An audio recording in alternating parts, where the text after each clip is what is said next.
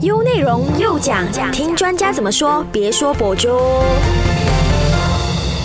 Hello，早安，你好，我是中美，又来到了唯美观点又讲的单元啦。近期内呢，我们最关注的其中一个课题，当然就是有关物价暴涨的课题啦。因为如果你平时是有翻新闻的话啦，你就可以看到“百物上涨”这四个字在各大报章都可以看到。那新冠疫情再加上俄乌战争的这一个双重夹攻下呢，还有其他一些没有办法控制的因素啦，导致全球的原食材价格啦、石油啦、人事成本啦、进口运输费等等的都通通涨价，就连大家最近都在 complain 讲 Grab 都贵了好几倍哦。如果你平时是有出门的话，不难发现啦，其实食物价格全部都悄悄的起价了。相信这两年的疫情影响了大部分人民的收入嘛，不管是做生意的啦、打工的啦，或者是才刚毕业出来的，肯定都受到了疫情的影响。那我们好不容易才挨到了全部开放，结果我们现在又要面对这百物上涨的压力。可是呢，我们的薪水并没有调涨哦，薪水差不多都没有办法 cover 我们的生活费了。那这一系列的危机，我们的人民啊，还有政府要怎么样去面对呢？我们就听听专家怎么说。优内容又讲。听专家怎么说，别说博主。好，我们今天有群益社社员陈明忠来跟我们谈一谈有关物价上涨的课题。Hello，你好。呃，嗨，主持人你好，我是明忠。嗯，好，我相信呢，大家都知道说近期物价严重的暴涨嘛，那人民的生活压力越来越大。以你的观察的话，我国物价上涨的主要原因是什么呢？嗯，如果我们看回就是第一季度。通货就是 inflation rate，通货膨胀的里面的 component 呢？嗯，食物其实是呃贡献这个 inflation 的最大的一个 component，它占了二十九点五八千。那如果我们再仔细看呢，其实这个食物食物 food inflation，它其实甚至是高过一个高过了多的 inflation。比如说最近就是刚公布的四月的 inflation，那食物的 inflation 就是占了四点一八千，其实是超越了。整个的多的 inflation，那其实呢，在二零一八年的时候，这个状况就已经有了。在二零一八年，这个状况就有了。那在到了疫情的时候呢，这个疫情的时候呢，他把它啊，怎么说呢？这个数据被 distort，因为在疫情的时候呢，我们人民更加是呃在家煮饭。嗯。那在经济学呢，这个叫 food away from home。那在在家煮饭呢，那你你所用的食材也不一样。那这个时候呢，那个呃，衡量这个 inflation 的这个 CPI 消费人指数指数里面的 component 和 item 呢，它其实没有改变，所以它在疫情的时候呢就被 distort 了。那到疫情之后呢，有一些哈很多的问题。那一般上呢，在一个呃 inflation 的状况呢，我们会从三个层面去看。那第第一个层面是供给，就是 supply。那第二个层面呢是需求 demand。第三个层面呢，就是进口 import。那从 supply side 呢，我们可以看到，就是说，呃，因为疫情的全球，因为这个疫情全球化关系，锁国啊啊，就是很多的外国劳工也回去各自的国家，嗯，然后啊，再加上大家的啊，这个疫情引发的粮食的国安危机啊等等，food security 等等呢，所以造成这个供给、构整个供应链呢出现了很大的问题。那这些供应链的问题也会造成成本的增加，所以食物也会涨价。那需求方面呢，在疫情现在疫情也逐渐好转，那大家也开始逐渐就是恢复到就是疫情之之前的生活。那在这时候，大家会更多的是一种啊报复性消费，然后啊更多的是出去用餐，所以这个时候呢，对于粮食的需求也会增加。那第三呢，就是进口。因为在马来西亚呢，我们的 food security，我们在马来西亚的 food security 方面呢，其实我们就是很多的食物呢，其实都是呃，因为需求的增加，我们需要就是呃大量的依赖进口，所以在这个时候呢，因为嗯，比如说我刚才说的，因为全球供应链出现的问题，那引发了价格上涨，所以在进口的时候呢，呃，再加上汇率的问题呢，等等，这些都会影响到呃食物价格上涨。那目前的状况呢？目前的状况呢，其实是这三个东西呢是一起来的，就是这就是啊，就是相互交集的，供给、需求、进口是一起来的，所以它是一起影响到目前就是嗯 food inflation 的问题，就是一起来才会导致说物价突然之间严重的暴涨，对吗？对对对，嗯，那这个物价上涨会为民众还有商家带来什么方面的影响跟压力呢？嗯，对商家而言呢，那啊，第一是食物成本，嗯，食物成本增加，然后第二就是啊人力成本。那这个时候呢，商家他就要选择啊，就是啊调高那个价格。可是如果调高价格的话，尤其在在你又不能就是啊调高价格到太高太明显。那因为在这个社交媒体的情况下，一个商家如果他这样做的话，他会很容易就是啊被对对被公众给监视，嗯，所以他就会受影响。所以这个时候呢，就是你会看到很多的商家，他们开始为了节约呢，开始啊走向科技化。就比如说呢啊，开始用那种啊送餐的 machine，就是在一些餐厅里看到送餐的 machine，就是然后你也可以看到，就是啊开始会走向 e payment，就是说我在我光顾商店，然后我 scan QR code，我直接付钱，所以我就可以省掉啊一部分的工作。嗯，然后啊等等这样的情况呢，就会就是啊。减低掉那个，减低掉那个开销，想办法减低掉那个开销。那对于民众而言来说啊，出尤尤其是对于民众而言，现在民众而言啊，更多是一种出外用餐嘛。那出外用餐其实也现在也不见得比较便宜，嗯，所以呃，也是一种负担。对。他们来讲，就是相对。来说压力更大，又想出门，但是又要花钱，然后物价又上涨，对。吗？嗯，就是我在补充，就是因为我我就是如果我们看回就是国家银行最近的。第一季度的报告呢，其实也提到啊，for inflation 其实呃有一部分的原因，就是因为就是啊关系到就是 restaurant 那一方面，就是因为疫情开放之后，大家都去消费，那那个需求方面呢，就导致了 for inflation 的一个增长，其中一个原因。那除了食物上涨之外，还有其他方面的也是有严重上涨的嘛？就是可能石油。那如果我们看回就是马来西亚的这个呃消费人物价指数，这个我们叫 CPI Consumer Price Index。那这个 CPI 呢，就是就是衡量这个 inflation 的一个东西。那其实最大的三个 component 通常就是啊食物、交通跟啊房屋。那在交通方面呢，因为马来西亚早就实行了马来西亚的汽油价格会定期的去检视，所以那个波动它不会像以前那么大。它不会像就是在石油在落实那个啊自动价格浮动机制的时候呢，之前呢就是说哦我突然就啊起了很高很高，它不会，它现在有着这个 automatic 就是 adjustment 的 system 之之后呢，汽油方面是啊，第一是我可以 expect 我我是可以有一个 expectation，我是一个预期，就是啊，因为可能你可以预期到说哦国际油价在。是往这样的趋势，因为地缘政治的关系。那再回到这里，就是出这个 expectation 到来之后呢，它也会跟着去调整。所以你你会看到那个幅度，那个定期调整的幅度，它不会那么大，它不是那种啊，像在好几年前那种啊，一次过就是啊调整到很高的幅度，嗯，这样子，所以造成这个啊 transportation component 的这个增长呢，其实是相对比较少，相对的比较稳定。反而是粮食这方面，嗯或 inflation 这方面就呃非常的严重。房屋方面呢，房产，尤其是在大城市，那房产方面啊还好还好。那如果看回国家银行第一季度报告呢，啊房屋方面的消费增长更多，主要是一些啊装修啊房子的装修啊，或者是一些 property equipment 的东西啦等等。那嗯，因为这个疫情就是刚开放，然后这个疫情是刚刚的恢复，然后其实国家银行一方面也很。国家银行还是各个的商业银行，他们其实对于呃房屋这个信贷方面呢，其实在好几年前其实也蛮严的。到现在，其实，在疫情呃疫情之后，他们没也没有说放宽到啊一个很宽松的地步。所以，所以在房子方买房方面，就是在需求方面呢，弥漫层面呢，它没有，它不会造成，就是它不会因为啊需求突然的需求，然后造成这个价格过度的增长。明白。好，我们暂时先聊到这，下一段回来我们再继续聊。守着 U 内容，U 内容又讲讲，听专家怎么说，别说博主。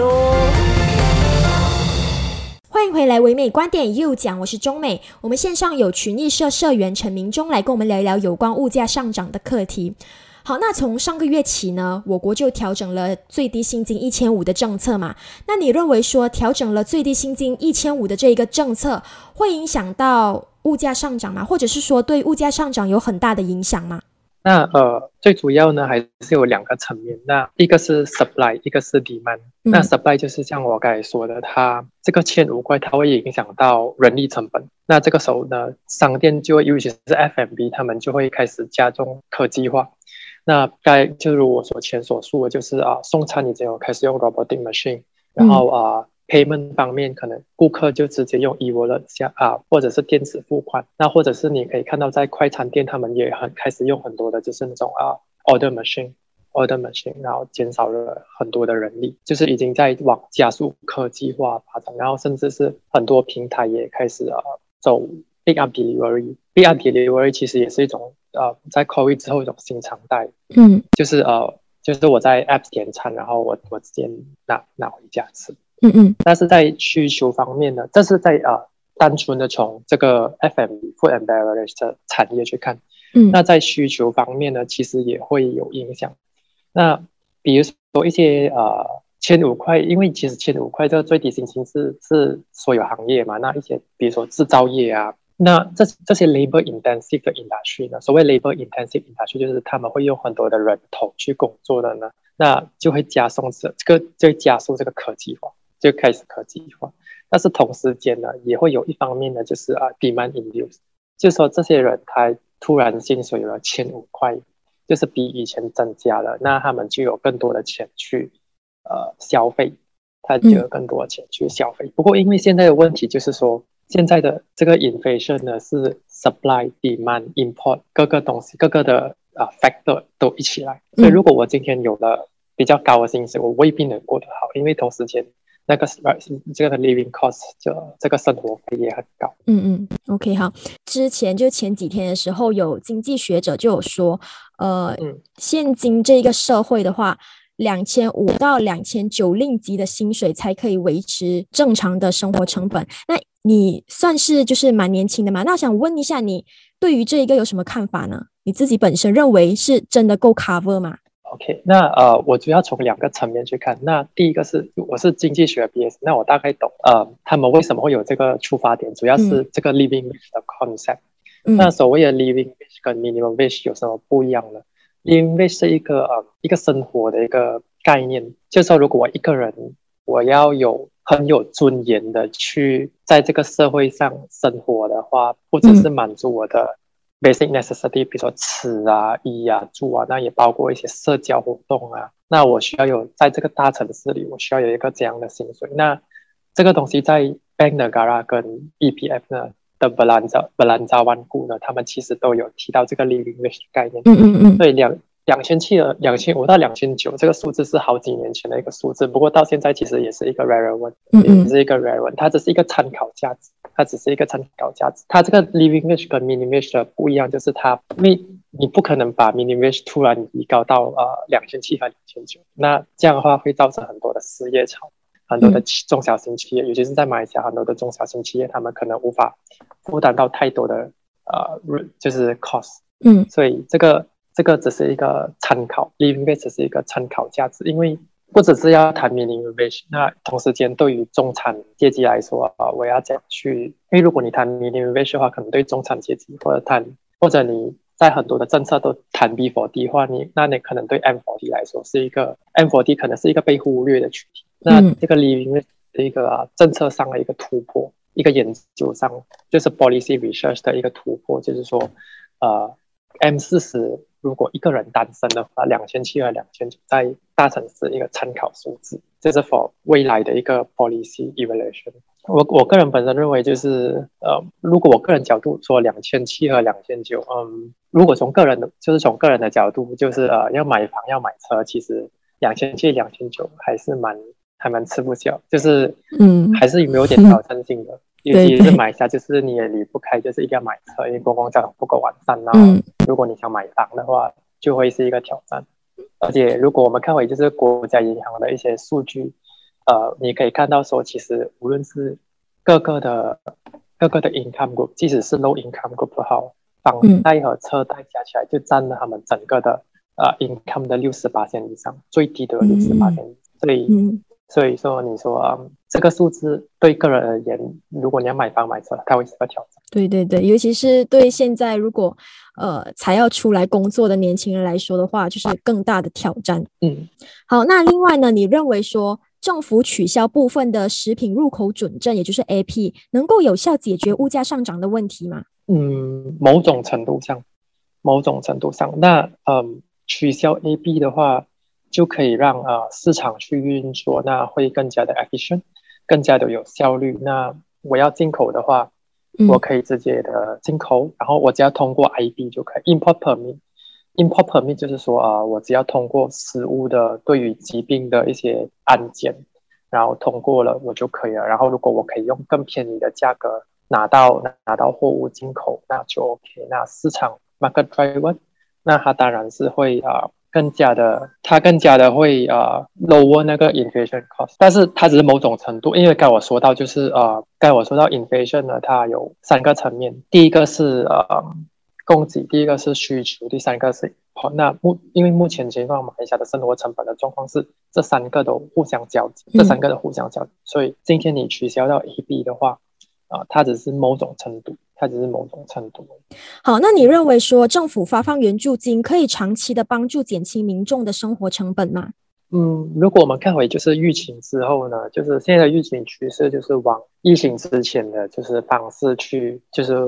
方向去前进。那在这个情况呢，政府会嗯也会就是在援助金的方面呢有所调整。那最大的调整呢，就是它很多它会只针对 before。它不，它对于 M4D 的援助，呃，不会这样，不会再像疫情之前就是派发援助金。那第二就是说啊，在很多的津贴方面，政府其实也有那个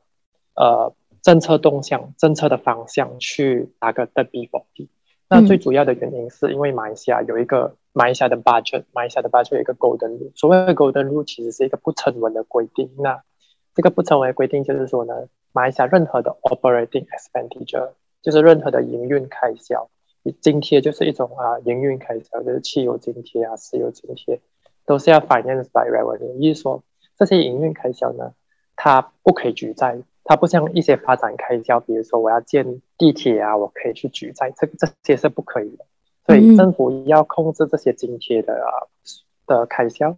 所以它会开始逐渐就是针对针对化。针对化 B4D，那会不会影响到 M4D 呢？对，肯定是，肯定是。那当然，在经在经济学的一个公共政策呢，你其实是可以有啊 multi tier，比如说啊 M4D 可能可以享受比较少的津贴，那 B4D 可以享受比较多的津贴。那这个就看到时政府的政策设计师如何去设计这个一个比较良好的 mechanism。不过我们可以看到趋势，就是说在 cash 的援助方面呢。呃，政府应该是会恢复到呃，像疫情之前只针对半段沙拉移动 ESL 是帮帮助 B 或 D 的群体。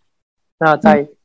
政策的呃经济的固定机制呢，我们也在新闻可以看到，就是政府的方向就是它会打个的这个啊打个的这个津贴。那至于说 M 四十会不会去受惠呢？那具体的详情是要等政府去公。好，那以你的观察的话，近期内我国的物价会持续的上涨吗？嗯，会的，会的，因为目前的情况呢，用英文讲呢是一个 prolonged situation，嗯，就是说它很多的因素呢是无法在短期内解决的。那比如说在供给方面，全球供应链的一些问题，锁国政策造成的，呃，比如说锁国造成锁国造成一些东西它无法出口，包包括说地缘政治，大家也不把一些商品给出口等等。嗯，都无法在短期内解决。那 demand induce 呢，在 demand 方面呢，大家也开始恢复啊，以前的恢复疫情前的生活，也会开始消费。那这种需求呢，还有进口，我们很多东西也会依赖进口，尤其是粮食方面。嗯，所以在这种情况呢，很多东西都是一种啊，不可能不会在短期内的的消失的一个状态。就是讲短期内物价是不会下降，对吗？对对，它会这种状况，它会维持到一段时间，大概多久呢？起码到年尾，还是一个 status quo 的状态，就是现在的一个状态，就是 full inflation 会高过多的 inflation 的一个状态，起码到年尾。那大概会上涨多少个百分比？有有一个就是预测嘛？目前呃，国家银行的预测是呃，多的 inflation rate 在二零二二年的话，就是介于二点多八千到三点多八千。嗯，算高吗？其实，其实，在经济学没有一个 benchmark，没有一个 benchmark，因为就像我说的，就是 inflation 它背后有供给层面、有需求层面、有 import 层面，我们要看的是解析的是这些层面背后是什么，然后它怎样去影响我们。那现在这现在的政策的一个困境呢，就是说，呃，这三个层面是一起来的，嗯，一起来。那啊，至于说我们怎样怎样去解决啊生活成本的一个问题呢？我在呃下面会再补充更详细的讲解。好，那你觉得说政府有办法管制现在的物价吗？那短期来看呢？短期来看呢，政府其实有几个。方法，嗯，那第一个就是津贴，那津贴有个问题就是刚才我说的不成文的规定够登录，它因为现在马来西亚的 operating expenditure 其实嗯已经接近就是 revenue 可以接已经接近了 revenue，所以政府的 revenue 未必能在 finance 这个 operating expenditure，所以政府需要就是在 expenditure 方面有点 control，所以这个 subsidy 它不能做太多。那第二就是呃 price control。那如果我用统制品的那种方式，就是设定一个价格上限的话，嗯，因为现在有一个问题就是说，inflation 有也有有一有相当大部分是因为 supply side 的问题，就是说 supply side 的问题就是说，供给层面它造成这个这个成本，这个粮食成本的增加。所以如果我今天在这个成本增加，我又设定一个价格上限的话，那这个商家的 profit margin 它会受影响，嗯，它会受影响，尤其是 FMB 的 profit margin 一向来都没有很高，一向来都没有想象，就是它是蛮 vulnerable，嗯，那在在长期方面呢，呃，其实我觉得政府可以成立一个呃 national task force 去针对三个层面去管理，那这三个层面就是农业、交通跟房屋，因为这三个东西，农业就是农业政策就涉及到粮食、交通还有房屋。这三个层面就是占我们啊 inflation 里面 component 的最三个最主要的 component，三个工就是造成 inflation 最大 component，也是我们人民呃生活成本、生活感到生活压力最大的是吃、交通跟住。那这三个呢，我觉得政府要有一个规划。那在农业方面呢，因为目前马来西亚的农业是呃很注重大宗商品 commodity，比如说 rubber、palm oil 等等。那第二就是。呃，它会很在到我们在 food security food security 方面呢，我们还停留在只注重白米。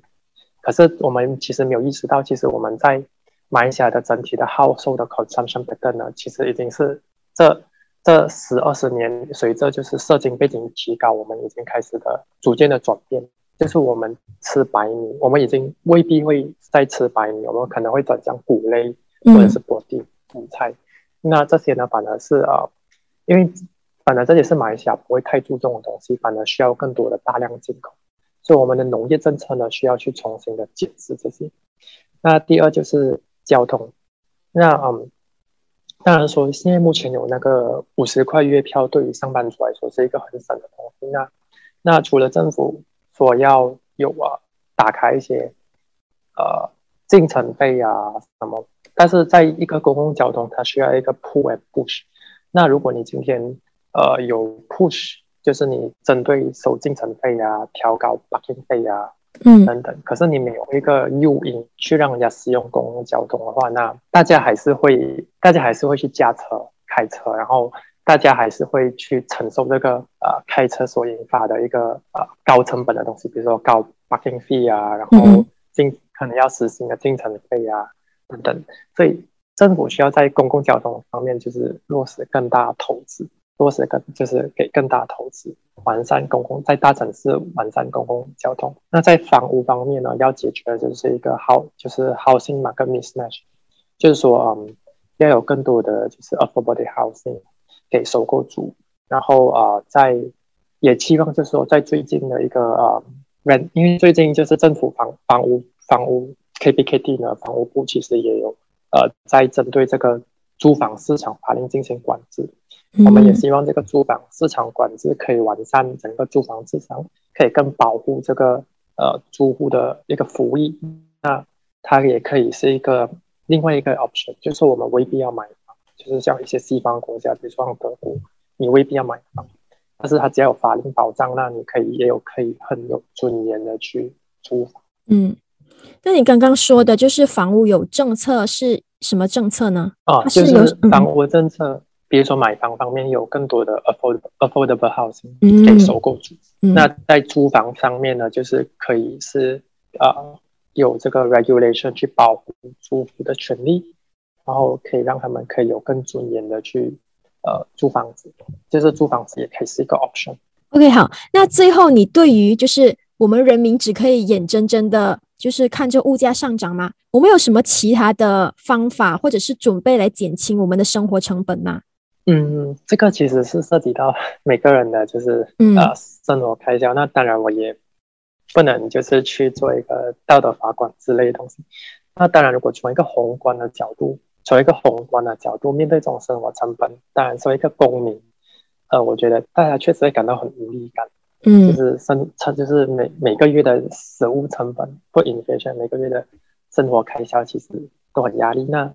嗯。我我觉得，身为一个公民，站在一个身为公民集体责任的话，我们可以要求更多的政治人物，就是谈公共政策。因为其实无论你是哪一个政党，你要执政的好，公共政策是方案，就是公共政策是啊，你得到人民一个信心的一个东西。因为只有公共政策才可以去解决很多社会问题、政治问题。OK，好，非常感谢你今天的分享，谢谢你。嗯，谢谢。